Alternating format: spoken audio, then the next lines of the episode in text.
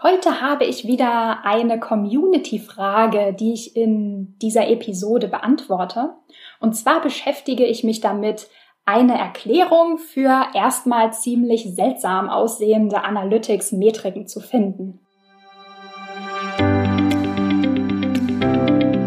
Ich bin Maria-Lena Matysek, Analytics-Freak und Gründerin vom Analytics Boost Camp.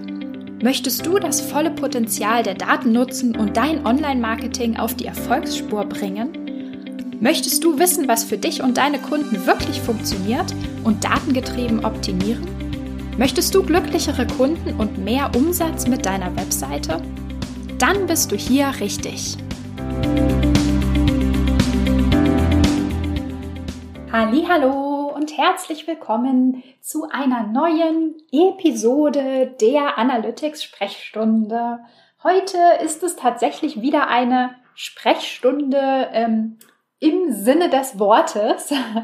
Ich habe nämlich heute eine Frage bekommen, praktisch eine Frage aus der Community, die sich mit ja, mit seltsam aussehenden Daten beschäftigt. Und zwar hat Mark mich gefragt, ähm, in Google Analytics werden mir durchschnittlich 0,9 Seiten pro Sitzung angezeigt. Wie kann das sein? Es müssten doch eigentlich mindestens eine Seite pro Sitzung sein. Super Frage. Das ist tatsächlich dieser Typ ähm, Fragezeichen, der so über einem Kopf auftauchen kann, den ich tatsächlich immer wieder ziemlich oft höre bei meinen Kunden, aber auch in meinen Workshops. Und das ist tatsächlich auch der Grund, warum ich es so unglaublich wichtig finde, die Logik hinter Google Analytics zu verstehen. Also wirklich, wie funktioniert das Tracking? Wie arbeitet Google Analytics im Hintergrund? Sozusagen, was passiert mit den Daten, bevor wir sie in einem Report sehen? Also wie kommen die ganzen Metriken eigentlich zustande?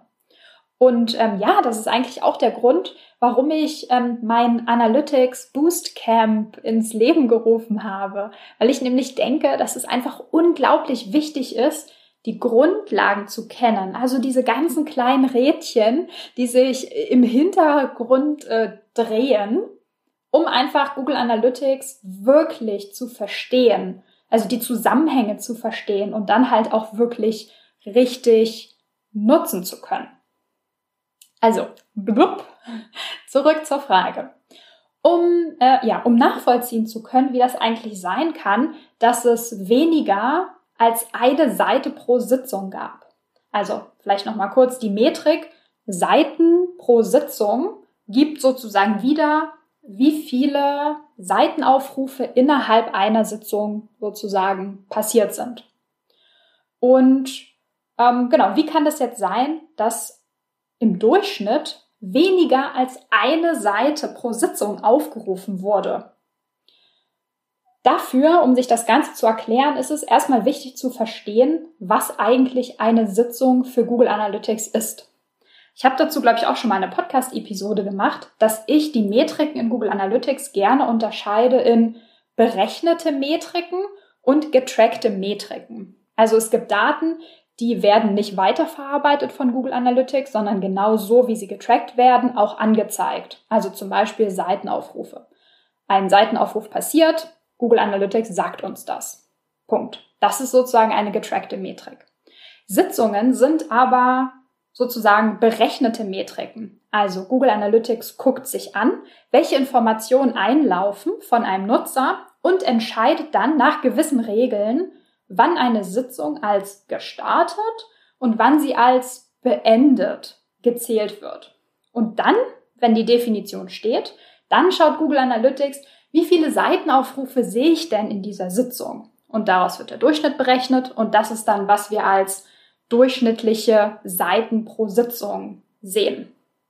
Okay, so, jetzt die Frage, wie kann das sein, dass ein Durchschnitt kleiner als eins wird?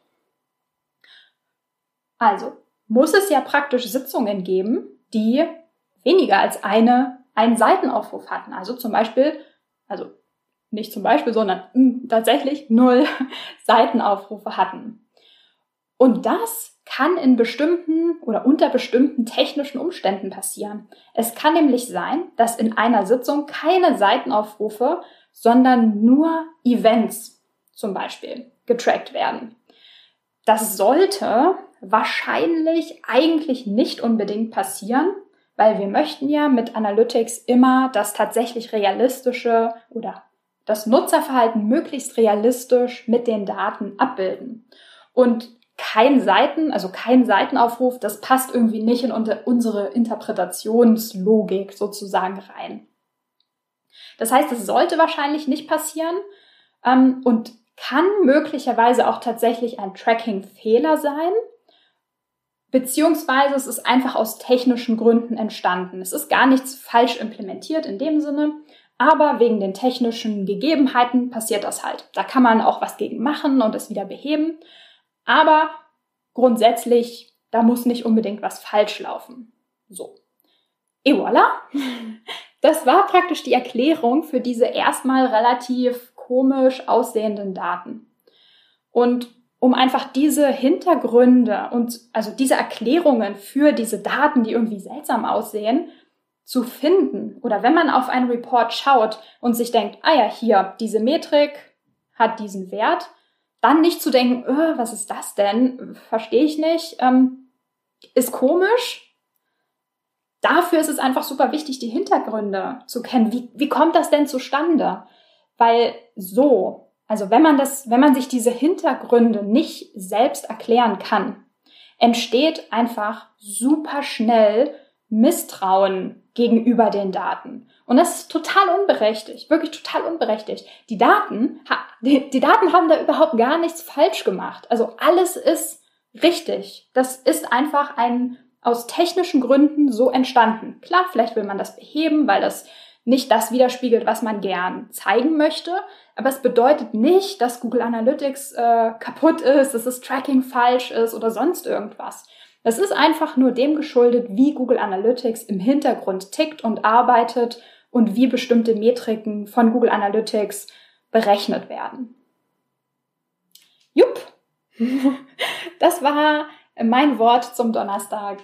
Ich wünsche dir noch einen schönen Abend und wir hören uns morgen wieder. Bis dann! Wenn dir die Folge gefallen hat und du etwas mitnehmen konntest, dann würde ich mich mega über eine Bewertung freuen. Abonniere den Podcast, teile ihn mit Freunden und Kollegen und wenn du selbst eine Frage hast, die ich dir in der Analytics-Sprechstunde beantworten kann, dann schreib sie mir auf jeden Fall per Mail an maria.analyticsfreak.com, auf Facebook oder über LinkedIn.